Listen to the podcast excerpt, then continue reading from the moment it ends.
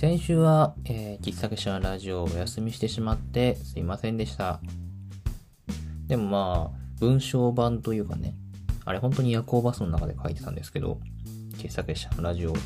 86.5ということで、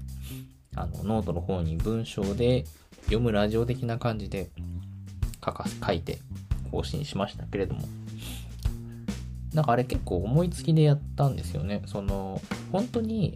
先週は、今言い訳がましいんだけど、あの、本当にもう時間なくて、夜行バスで東京に行かなきゃいけなかったから、その時間もあるし、準備もしなきゃいけなくて、で、まあ、いろいろ追われまくってるのがいけないんだけど だからもう収録の時間どうしても取れない。どうしよう。まあ、ラジオ飛ばすか、お休みするかと思ったんだけど、あ、そういえばなんか文章で書けば、夜行バスの中でも書けんじゃねえのと思い、思いついて書いてみたのが、先週の、えー、喫茶店のラジオ86.5回ってやつでした。ああいうのは、まあ、もちろんね、そのお休み基本は僕はこれ、ラジオで喋りたい人だから、お休みをするというのはもってのほかなんだけど、お休みじゃなくてもああいう回をたまに挟むのって結構面白いかもしれないなと、やってて思いました。割と個人的には楽しかったんですけどね。どうでしょうか。はい。そうそうそう。まあ今日はね、そういう先週、いろいろ東京行ってきたよとかそういう話も含めて、いろいろしていこうかなと思っております。ということで、今夜も喫茶結社のラジオ、噛んじゃって、今夜も喫茶結社のラジオ始まります。喫茶結社のラジオカウンター席より愛を込めて、こんばんは。この番組は進出鬼没の喫茶店、喫茶結社がお送りするラジオの中の喫茶店です。喫茶店のカウンター席でマスターとおしゃべりするようなラジオをコンセプトにカフェ喫茶店の話や実店舗会議を目指す道のりの実況皆様から寄せられたマスター聞いてよって話に適度に相槌を打ち涙あり笑いありサクラありやらせありで毎週金曜22時頃 note Spotify SoundCloud ポッドキャスト等でお送りしております。はい。いやなんだろうね。もう最近あったかかったり寒かったりとこういろいろややこしい気候で風邪ひきそうなんですけどかといって花粉がないわけではないですからね、めちゃくちゃ目がかゆい。うん、花粉症、皆様いかがでしょうかでもなんか今年、去年もそうだけど、あんまり外に出かけてないから、例年ほどの重さはないかなっていうのが個人的な感想ですけれども、まあ個人差ありますかね。今夜の一杯は、野良コーヒーさんでホワイトノイズをいただいております。ふう、美味しいですね。チャキチャキいきましょう。今週の喫茶結社のコーナーです。このコーナーでは今週1週間を振り返って喫茶結社の活動がどんな感じだったのかを振り返るコーナーでございます。そう。あのね、2週分溜まってますからね。いや、そう。冒頭、あの、番組のね、冒頭でも喋ったけれども、こあのー、先週の土曜日、先週の土曜日。先週の土曜日っていうか、まあ、このラジオ放送されてる時にはあれか、16日です。4月16日の土曜日にですね、えー、百花繚乱女流画家たちの小品店ということで、あの銀座月光荘さんでのグループ店の横でコーヒーを入れるという、いわゆる月光荘出店と私が呼んでいる出店がありまして、行ってきました。京都から夜夜行バスに乗って早朝東京に着いてコーヒーを入れてくるという強行スケジュールでその日のうちに帰るというとんでもねえスケジュールで なんでそんなスケジュールにしちゃったんでしょうね。まあ翌日も普通にパーラーがあるからなんですけど、普通にパーラーやったんですよ、翌日も。そう。なお、なんか久しぶりに夜行バス乗ってちょっと楽しかったですね。結構私はどこでも寝れる人間なので、夜行バスに乗っても寝れるんですけど、まあ、今回あの、ネックピローってあの、首に装着する感じの枕があるんですけど、それ持ってって、どうしてもああいう夜行バスとかって首が固定されないから、こう左右に首が触れてすごく首痛くなっちゃうんですよね。で、あれ、こう、あれをこう首にかけてると、とりあえず首はどっか変なとこ行かないから痛くはないところで。でも結局それも、その、空気の線が、なんかどうやら半開きになったらしくて、普通に、もう夜それ 空気満杯にして夜寝た、寝たんですけど、朝起きる頃には全部空気抜けてて、結局首が痛いっていう 何のために持ってったんだこれはっていうすごくこう残念な結果になったんですけどまあまあそれをさっぴいても結構でもじっくり寝れたんで割と快適だったんですけどでそれで朝の6時ぐらい6時半とか7時前だったかな新宿に着いて朝の新宿でねでもまあ銀座に今回11時からオープンだったんで結構時間空いてて。うん、でもね、朝の新宿って意外とやることないんですよね。新宿の駅前のマクドナルドって意外とそのスーツケース持って入りづらいマクドナルドだから、あんまり好きじゃない、好きじゃないっていうかそういう時に行く気が湧かなくて。仕方ないから新橋まで行って、新橋のマクドナルドで2時間ぐらい 粘ってるんですけど、そうそうそう。今回はね、その、いろんな作家さん、11名かな？の作家さんが作品を出展されてて、もうその作品見るだけでもすっごい楽しいんですよね。やっぱりネットでこう画像で見るのと実物を見るのでは全然違うし、うん、なんつうのかな。ね、画像だけでは全然わからない部分、それは単純に、その画像として映らない部分であったりとか、岩絵の具って言って、あの、日本画の塗料、いわゆるその顔料の元になる石、石みたいなのをこうすりつぶして使うような絵の具なんだけど、そういうのって結構光の当たり方によって全然見え方が変わったりとかもして、日本画なんかは特にその、うん、画像で見るのと実物のを見るのではも全然印象変わるなっていうのが今回特に思うところで。いやーいいですね。そういう芸術作品を見るのは楽しいですね。そういうのもあってすごい楽しかったしあとはねそのパあの、月光荘出店、久しぶり？久しぶりっつっても2月ぶりぐらいか。でも3回目なんですよ。で、やっぱりその、今回すみれ画廊さんの主催なんですけど、すみれ画廊さんのそういう展示の時に来てくださる、絵を見に来てくださるお客様がコーヒーも飲んでくれるっていうことが今まであって、で、今回もね、その前に来てくださったお客様がわざわざ目指して来てくださったりとか、すごい嬉しかったんですよね、そういうのは。なんか、いつも普段京都で出店してて、まあもちろんその前に東京で出店していたことはあったにせよ、とはいえですよ。普段東京にいない人間のさ、そういう出店に来てくださるっていうのはとても嬉しいことだし、そもそもね、覚えてくださってるっていうのも超嬉しいし。だから、割と、なんていうのかな、ありがたいですよね 本当嬉しいですね。そう。あと今回もね、月光荘の皆様、月光荘画材店さんのスタッフの皆様にもですね、毎度のことですが大変よくしていただいて、当に何て言うか僕は普通にコーヒー入れてお客様を癒しに行く立場、まあ癒しているだなんてことは言いませんけど、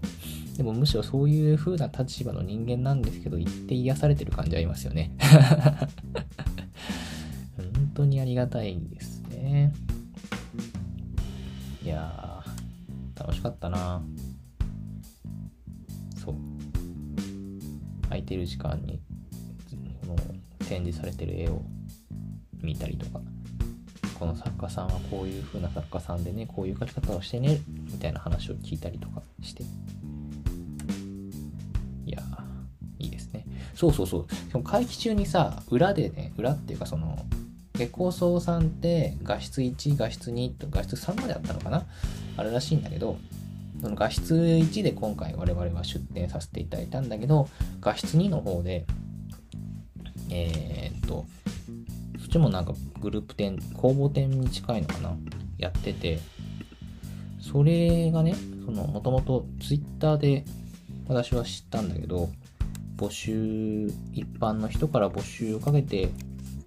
出店するっていう結構間口の広いというかとても楽しげなイベントがあるっていうのは知っててでもさすがに私はちょっと出店かぶっちゃってるしできないな。とにかく見に行くだけ見に行きたいぞと思って。そうザ・クリエイターズ・マーケット。でそのイベントをやっててこれもちらっと行けてさ4名の作家さんがねイラストの方であったりとか抽象画の方とかレザークラフトのね革靴か革靴の方とかなんか4名のクリエイターさんがさいてさそれもすごい素敵な人たちばっかりなんだけどさなんかそういうのを見るのも楽しいじゃないですか。私はもともとデザインフェスタっていう東京のビッグサイトとかでやってたああいうクリエイター飲みの市みたいなわかんないけどクリエイター飲みの市って言い方は雑なんだけどさ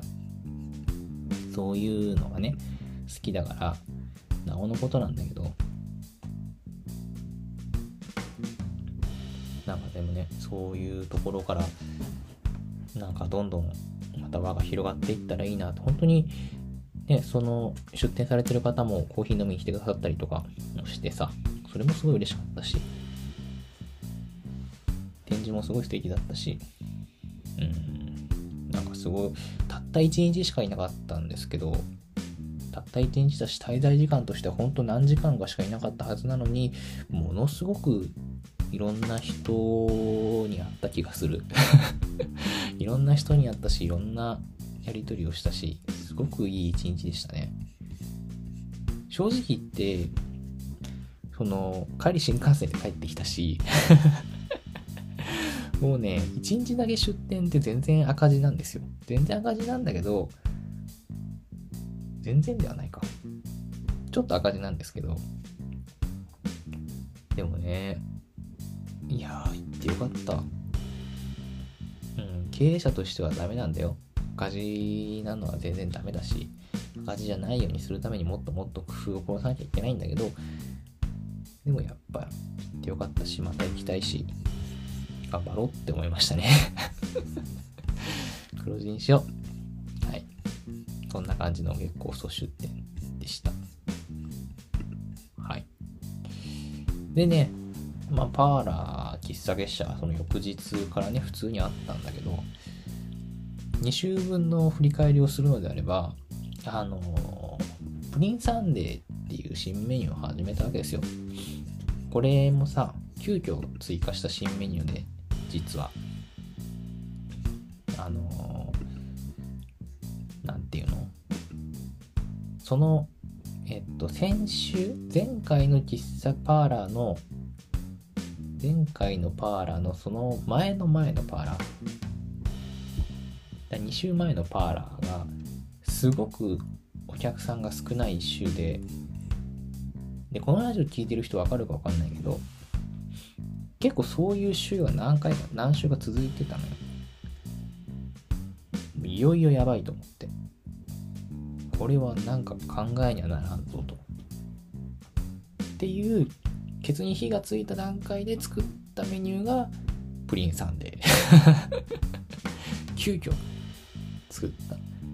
メニューです。だ最初にさインスタで上げた写真とそのよ次の日かな？の木蓮で撮った写真とでちょっと違うんだけど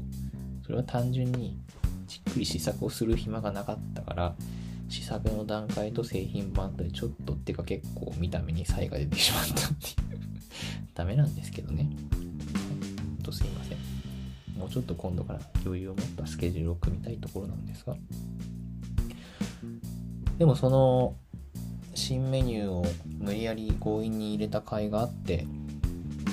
結構それを目当てに来てくださるお客さんとかそれをきっかけに来てくださる方とかもいて超嬉しい。ありがてえ。よかったやっといて。っ て思いました。またね今週のパーラーに今週っていうかこの前のパーラーに関して言えばねなんかいよいよ今までは結構知ってる方とかがね入ってくださる方こういうことが多かったりもするししたしその知ってる方のお友達とかさそういう人のつながりで来てくださるのがすごい多かったんだけど全然なんていうの知らなかったけどやってたからフラッと入ってみましたみたいな人も来てくれるのが最近ちょこちょこあって。だそれはやっぱり日曜日とかに毎週出しててそれを見てくださる方がいるからなんだなっていうのをちょっとだけ手応えを感じてます。ありがたい限りですね本当に。いやーだからねそうそういう感じなんですよ最近のパーラーはだこれでねまあこれ今日のトークテーマの話もちょっとかぶってくるっていうかもうこのままトークテーマの話に行くんだけどパーラー喫茶月謝っていうのがさ5月で実は1周年なんですよ。初めてパーラー喫茶結社というのを始めたのが昨年のね5月なので5月で実は1周年になるんですね。すごいですね。よくまあ1周年 1, 1年間もやりましたね。でさ結構その1年だから何やろうかな1周年記念的になんかやんなきゃいけないよなっていうのはすごい思う。あ、でもあれね、これ先に言っとくと全然その何をやろうかとかまだ全然決まってないんですよ。全く決まってなくて。それどころか来月はちょっと大きめの出店が、これいつ解禁なのかな？まだ情報解禁になってないから言えないんだけど、ちょっと大きめな出店があるんですね。だから来来月は、えー、っと、パーラーは、1週目のパーラーはやるんだけど、2週目だけお休みするんですよ。実はね。だまあそれはいいんだけどっていうのがあってちょっとその最近ねあもうパーラー1年やってんだっていうのでいろいろ振り返ることが多くて。結構もういろんなまあ全然まだね軌道に乗れるほどの安定感はないにせよこれでも1年もやってればいろんなお客様来てくださっててその常連もう常連と呼んでもいいでしょう。常連のねいつも楽しみに来てくださる方とかさ。あとお店来て僕と話してくれてあその考え方喫茶月謝のどんな言葉よりも誰かが入れる一杯が必要な夜に暗躍する喫茶店ってすごいいいですねって言ってくださる方とかさ、そうやって共感してくれる方とかね、あるいはそのお店来てさ、僕が作ったもの食べてね、いらっしちゃる人とかもいるわけですよ。なんかいろいろ思い出してくれて、とか、あるいはその、私がこういう風に京都に、東京から京都に来て、こういうことをやりたくて、山狩りでやってるんですよねっていうのをさ、面白がってくれるお客様とかね。もちろんそれ以外にも、ただ僕と話したりも何もせず、自分の時間を僕のお店で、パーラーで過ごしてくださる方もいてね。そういうのも嬉しいしさ。なんていうのかな。そう。パーラーを始めてないと、全く出会えてなかった人ってすごい多いなっての。たかだかこの1年の話なんだけど、結構、今、私がよく喋る人で よく喋る人っていうかその、まあ、パーラーやってるからそれで喋るってのもあるんだけど、でも本当にこの1年間でパーラーやってなかったら出会えてなかったなって人はめちゃくちゃ多いんですよね。で、そういう人たちがすごいありがたかったりもするんだけど、なんていうのかな。そう先週の読むラジオ、いや、ラジオのえー、と86.5回でもなんかちょっと書いたけどなんだろうな。私結構ネガティブな人で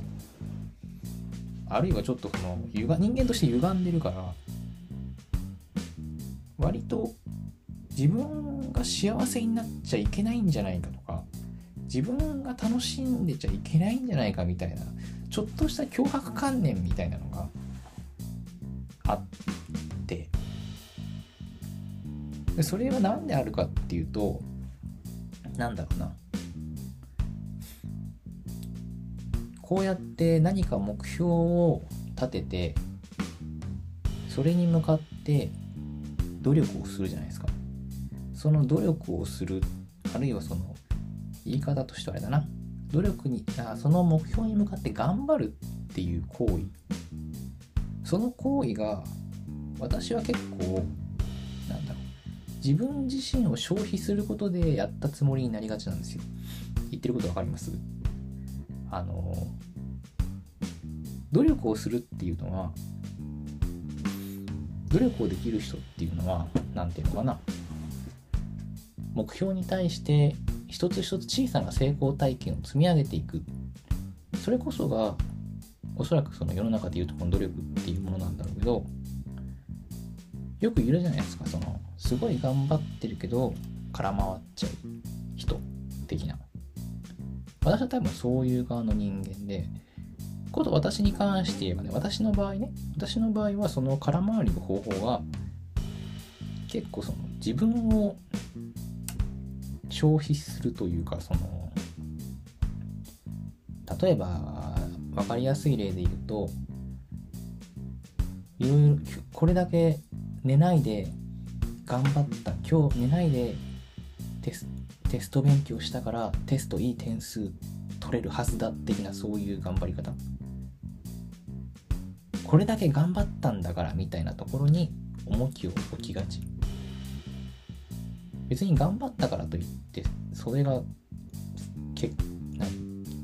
結果に直結するわけじゃないじゃないですか。でもその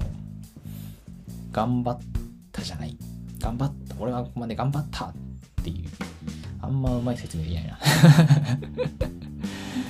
な。その頑張り方もちょっとこの自分を顧みなさいみな見なしがち？顧みながち？なんていうの？自分の体力とかそういうものをベットしてしがちな頑張り方。あるいはまあその喫茶店のマスターという立ち位置だからってわけじゃなくてむしろこれは私の本来の性質的に結構人から相談事を聞いたりとか人か人の相談人に相談されがち。これこう何ていうのかなその頼頼られがちといえばすごい聞こえばいいけど人に人からの相談事を聞きがち。相談事を持ってこられがち？私はそのそれは結構すごい人の相談事聞くのすごい好きなんでそれはいいんだよ。そういう役割はすごいいいんだけどでもそういうのって難しくて心のどこかでそうやって人の相談事を聞いて人の相談事に共感したりする共感できたりする人間は幸福であってはいけないのではないか。その人と同じ目線になければいけないんじゃないか。むしろ自分が幸せになってしまったら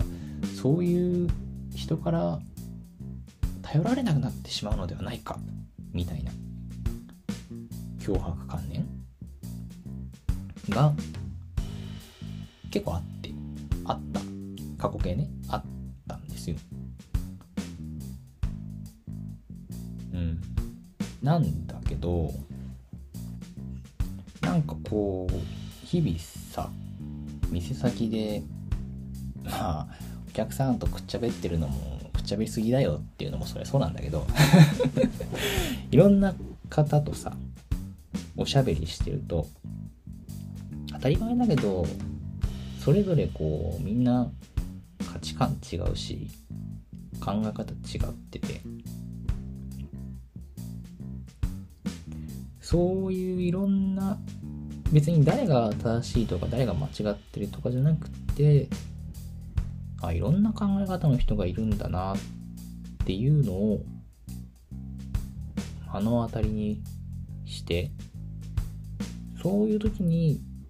あ結構自分がこうや今みたいなその何て言うのかな幸せになっちゃいけないんじゃないかとか自分が楽しんでちゃいけないんじゃないかみたいなのって割とこう自分がこう思い込んでた枠だったんじゃない？枠っぽいなって思って。それはもういろんな人の考え方ってあるんだなっていうのがなんとなくさその、まあ、学校とかならともかく日々付き合っていく友人って自分と考え方似てる人が多くなるじゃないですか。必然的に。もちろん自分と正反対のタイプと仲良くなるってことはあるんだけどでもそれでも何かしら共通項があったりとか少なくともうん。それまでのバックグラウンドは何かしらこう共通してるものがあるからこそ付き合いやすい部分はあるじゃないですか。でもそうじゃなくって突然お店に来て突然お店で知り合うお客さんと店員っていう役で知り合う人って全然バックグラウンド違うしそれまでねどういう生活をしてきたかとか今どういう仕事をしてるかとかどういうふうなことを考えてるかって全く違うところでただ共通するところとして喫茶店が好きだとかね喫茶店でくつろぐのが好きだとか喫茶店でコーヒー飲むのが好きだみたいなそういうところだけが共通してる人がお店に来てくれてで、まあ、たまにおしゃべりしたりとかをするわけですよ。それって当然自分のその価値観とは全く違うもちろん近い人もいるしすごい近いなって思う人もいるんだけどにしたって自分とバックグラウンド全く全然共通項がなかったりもするわけですよ。だそうやそういう人たちと直でこうやり取りをするっていうのはなんだろう結構別にそんな深い話をする人ばかりじゃないんだけどただただその話しててあ全然考え方違うなっていうのを感じることがそもそもこうあ自分の考え方って結構凝り固まってんなっていうのを感じられて。割とこの1年間本当にいろんな人と本当パーラーやってなかったら喋れてなかった人出会えてなかった人と出会えてるからそういう意味ではすごくいろんな人と喋った1年で。ましてねましてやよ。その中にはパーラーめっちゃいいねって言ってくれる人とかこの空間がすごく好きですとかね。また来月も来ますとかさ。そういう人もいるわけですよ。もちろん全員が全員じゃないと思うけどそういうふうに言ってくれる人がいてその人の顔がと当たり前だけど目の前にいるんだから当たり前なんだけどその人の顔が見えてるわけですよこっちは。でそうなるとどうなるかっていうと例えば私がいや僕は幸せになっちゃいけないと思うんですよね。自分が楽しんじゃいけないと思うんですよ。っていうふうなことを言うとそれってなんだろうな。その人たちがいいねって言ってることを間接的に何かこう否定してしまうような気がして、それってちょっとやっぱ抵抗あるじゃないですか。誰かのことを否定する別に顔が見えなかったらともかくとして、すごくこう顔が見える相手のことを否定してしまうのってかなり抵抗あるじゃないですか だそれって結構すごい。それ抵抗あるから、じゃあ、俺がやってることは何も意味がないんだってこう破れかぶれになるわけにもいかないっていうのって結構すごいなと思って。いや、わかんないです。この世の中の人的には、私が今喋ってることってすごく当たり前のことで、いや、この人は何を今更中学生2年生みたいなこと言っているんじゃって思う人も多いかもしれないけど、私の中では結構これ革命的なことで、こういうことがあるのかっていうのは、うん、すごい、すごいことなんですよ。ね、全然さ、その、大前提としてね、なんていうのかな、好きなことをして生きていく的な言い方をしているつもりはさらさらないんですよ。好きなことっていうのは、その私はフリーダムな生き方をしている自負はあるけれども、コーヒーを愛してやまないって人ではないし、むしろ、その、会社とかに勤めてとかね、そういう働き方ができなかったから、こういう働き方をしているっていうのと、しても私は店を作りたい、そういう場所を作りたい、作らなきゃいけないぐらいのね、そういうのがあるから、やってるわけですよ。で、まあ、だからその別に人から褒められるようなことは全くないのよ。なんだけど、それでもそれをいい、いいと言ってくれる人がいてね。全然結果が出てないから、結果を出さなきゃいけない。続けているだけじゃなくてね、結果を出さなきゃいけないんだけど、結果が出てないから、今までやっていたことは意味がないんじゃとこう破れかぶれになる。なるのは違うわけですよね。違うっていうのはそのそういうふうに破れかぶれになるといいいや今までやってることがすごいきでって言ってくれる人たちのことをこう否定してしまうことになるっていうのは割といやそれはダメでしょっていうふうにこう自分の中でブレーキがかかるようになったのでうん。それが結構、そうやって、誰かの顔が見えることで、結構自分の中の、自分の中の自分、自己否定のブレーキがかかるようになった。それ結構私の中では革命的なことだったんですよね。なんで今日こんな話してんだろう なんでこの話してるんだろうね。そう。そういうのが割と結構この、うん、1年間。まあ、だからといって、元がネクラだから元がネクラだからね、毎日楽しいハッピーとはならないんだよ。全然ならなくて、割とこうアップダウンの激しいさ、そういうメンタリティの人だから、全然こんなね、だから私はとっても毎日ハッピーですとはならないんだけど、とはいえ、とはいえね、まあ、理性の部分で、いやいや、待て待てと。そんな自分を否定してやるんじゃねえよと。こんな落ち込むんじゃねえよと思えるようになったというのは、割と結構大きいことで、それは結構、なんていうのかな、パーラーあってのことだったんじゃねえのかなというところで、いや、パーラーやっといてよかったって 今日はそういう話ですね。はい。まあね、まあ、始めてから1年、別に、まだ1年ですからね。なんていうか別に私はその喫茶結社という形にも、まあ、パーラー喫茶結社という形もわかんないじゃないですか。もしかしたらどっかのタイミングで喫茶結社解散みたいなことが起こり、起こるかもしれないじゃないですか。まあ、だとしてもですよ。まあ、もちろんパーラーもね、良いと言ってくれる人がいるから、なくしたくはない。なくさないつもりで頑張って。頑張ってる なんだろうな。うん。どうせ長く続けるもんだから、あんまりこう、1年経ちましたっていうのはあんまり、あんまり言うの好きじゃないんだけど、うん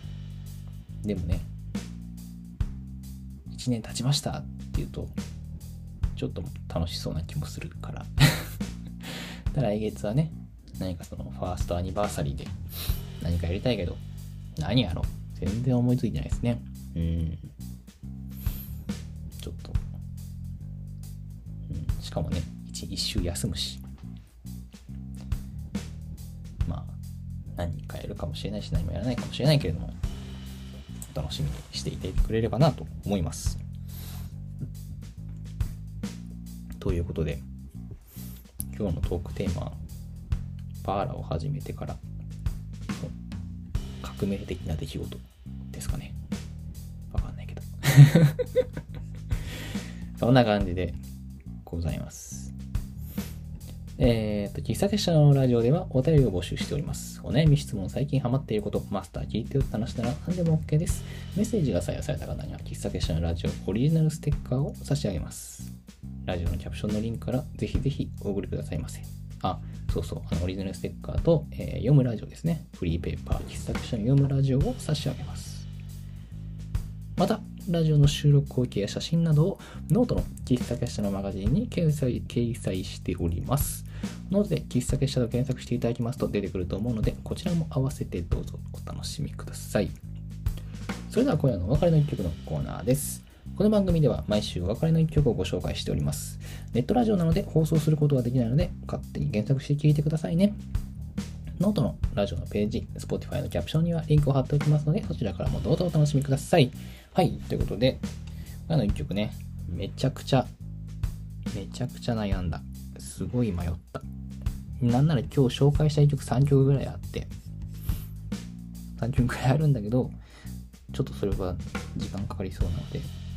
まあね、今日のトークテーマがね、幸せとか不幸せとか、自分が楽しんでいいとか悪いとかそういう話だったので、ちょっとそれに関連した曲を持ってこようかなというところで、大森聖子です。久しぶりの大森聖子。あのー、そう。このラジオでもね、2回ぐらい大森聖子流してるからね、あれなんだけど、私あの大森聖子というロックミュージシャンが好きなんですけど、まあ、大森聖子好きなんですって言うと、結構高確率でね、顔をしかめられる、しかめっ面をされる。別にいいんだ。それは別に構わないんだ。いいんだけど、この人は結構、昔は、今もか、劇場型、感情を込めた歌い方を、感情がこもりまくった音差のような、すごい念のようなすごい、なんていうのかな、ある種過激な言葉で歌うこともあって、過激な演奏の仕方、歌い方をすることもあって、だからなんかすごい怖い人とか、怖い曲とか なんかやばいとかね、メンヘラとか言われてね、メンヘラって言葉あんま好きじゃないんだけどさ なんかまあそれは別にいいんだ。個人の考え方だから別にそれはいいんだが、なんだっけ。そうそうそう。だからこそ、ちょっとその、心が弱ってる時とかに、引っ張り上げてくれたりもする。大森聖子好きな人って、結構その、ちょっと落ち込んだ時に、大森聖子の曲で引っ張り上げられてっていう体験がある人が多いような気がしているんですけれども。あのー、昔、大森聖子って2014年に結婚して、次の年に出産したのかな？と時系列は F なんだけど、私はちょうどその結婚する前のタイミングで大森聖子好きになってそこからめっちゃ聞き出して当時学生だったんだけどあのたまたま全然大森聖子じゃない別のライブでライブハウスに遊びに行った時にそこの演者さんでそこのその時のその結構何組か出るライブだったんだけどそこの出てる出演者の方の一人でいわゆるアングラ系のミュージシャンの方がいてねで当時ちょうどその大森聖子が結婚した後だったんだけど僕が大森聖子好きなんですって話を他のミュージシャンとしてのを横で聞いてたらしくて、私も大森聖子すごい好きなんですっていう風に入ってきてくれてね。で、僕その時にその演者さんが言ってたことが、すごい忘れられなくて、大森聖子って私たちにとってはすごい希望なんですっていう風にその人言ってて、結構その、アングラな、アングラっていうか、うん、暗暗いとか過激な曲を歌ったりとかもするし、すごくこう、いろんな人のマイナスな気持ちに寄り添って引っ張り上げるような歌詞を書いたり歌ったりそういう人なのにちゃんとちゃんとっていうかそのなんだろうなちゃんと幸せになってるのがすごい嬉しかったっていうふうに言ってて。もちろんその幸せの形がイコール結婚とはそれがそうは言わないよ。そうは言わないんだけどそのなんかさミュージシャンとかさ特にさアーティストとかさ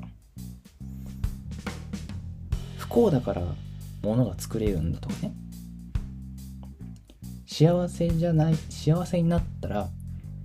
もう幸せになって満足しちゃっていいものができなくなっちゃったみたいなそういうのって結構言いがちじゃないですか。よく聞くじゃないですか。だけど大森聖子はちゃんと幸せに自分の大森聖子の尺度でちゃんと幸せになってなおかついいものを作り続けてる。それがものすごく希望になったんだって話をその演者さんがされてて。すごいいいなって思ったんですよね。だからそうもうさ私一回だけね大森聖子とあの旦那さんがピエール中野っていうこれまた素晴らしいドラマなんだけど大森聖子とピエール中野とあと息子さん3人で歩いてるところに1回だけ遭遇したことがあってもちろん声なんてかけられないしかけたくもないんだけどなんかその3人が歩いてる後ろ姿を見てあまりに幸せそうな風景がそこにあってなんかなんていうのかなもう感極まっちゃって あこれかと思って。これはすごいいいものを僕は見てると思って。のなんていうのかな。それってすごいことだなと思って。それだけこう人の心をすくい上げて多分自分もすごい深いところまで落ちてものを作ってる人がそれでも誰かと一緒になってもちろんそれがすそれが幸せの正しい例だなんて僕はそんなことは言わないんだけどただその大森成功の中では何て言うのかな。幸せな家庭を築いて。っていうのがなんかな。そうそういう例を示してくれたというかさ。幸せになっちゃいけないんじゃないかってなんか自分の枠で決めてるやつをこう後ろから蹴っ飛ばしてくれるような。そういう痛快さがあるよねって話をその時したんですよ。で割と私はその、うん、なんか自分がそういう思考に陥った時になんとなくその話を思い出してああでもな大森成功幸せそうだよな今なっていうのを思い出すんですけど。そうだから今日は大森聖子の曲を紹介したいって話なんですけどね 大森聖子の曲もねいろいろあるしどの曲がいいかなっていうところなんですけどまあこのね夜に聴くだろうというところですごく大森聖子の曲の中でも穏やかなギターのアルペジオで楽しむような曲。結構その過激な言い回しをする曲もあるから。怖がられがちなんだけど。生きるということ。死死ぬということ。生きるということ。多分生きるということかな、うん、生きるということ。についてすごく真摯な歌詞が多くて、うん、この人のライブに行くと比喩とか大げさな言い方じゃなくて観客一人一人の目を見て歌を歌う人なんですよね。それがすごいすごいなって思うんですけど。そこで多分すごい救われてる人もたくさんいて。そういう力がある曲が多くて僕はとっても好きなんですけど今日はそのちょうど結婚発表した後かな？に出したアルバムの中から「呪いは水色」という曲を持ってきました。全然関係ないんだけどさ水色っていうモチーフってすごくこうなんだろう。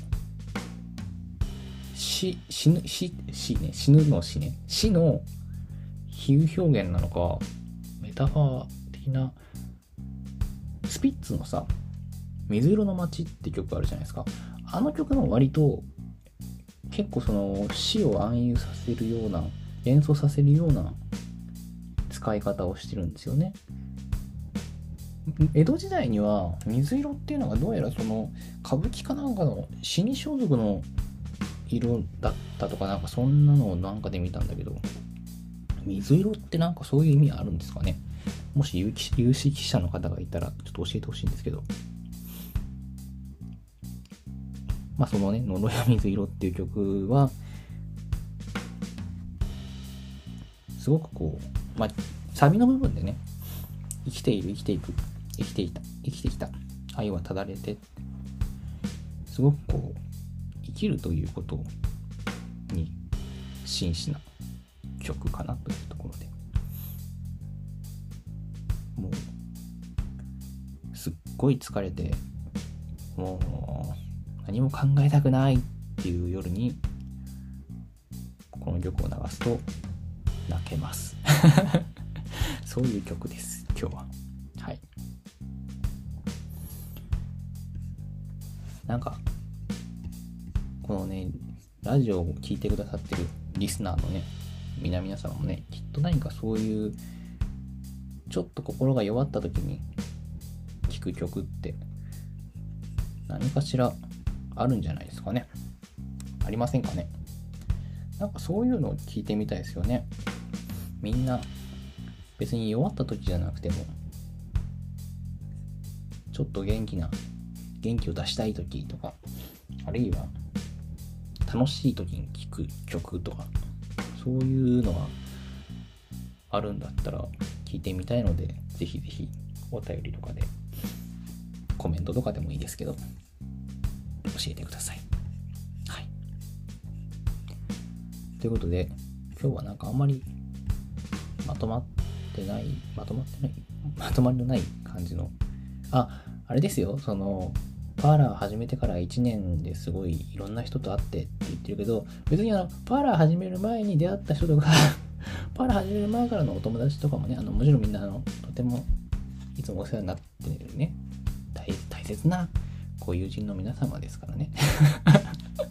めっちゃ守りに入るじゃん はい。まあ、あまりね、そう、上げ足を取らないでください。はい、はい、ということで、そろそろ、えー、お別れのお時間となってまいりました。こういう春の、なんとなくしけった空気、私は得意ではないですけど、あんまり思い詰めすぎずに、まあ気楽にとは言わないけれども、ゆっくり休みながら歩いていきたいものですね。それでは今夜のお別れの一曲は大森聖子で呪いは水色。それでは皆様今宵も。敵な夜をお過ごしください。またね。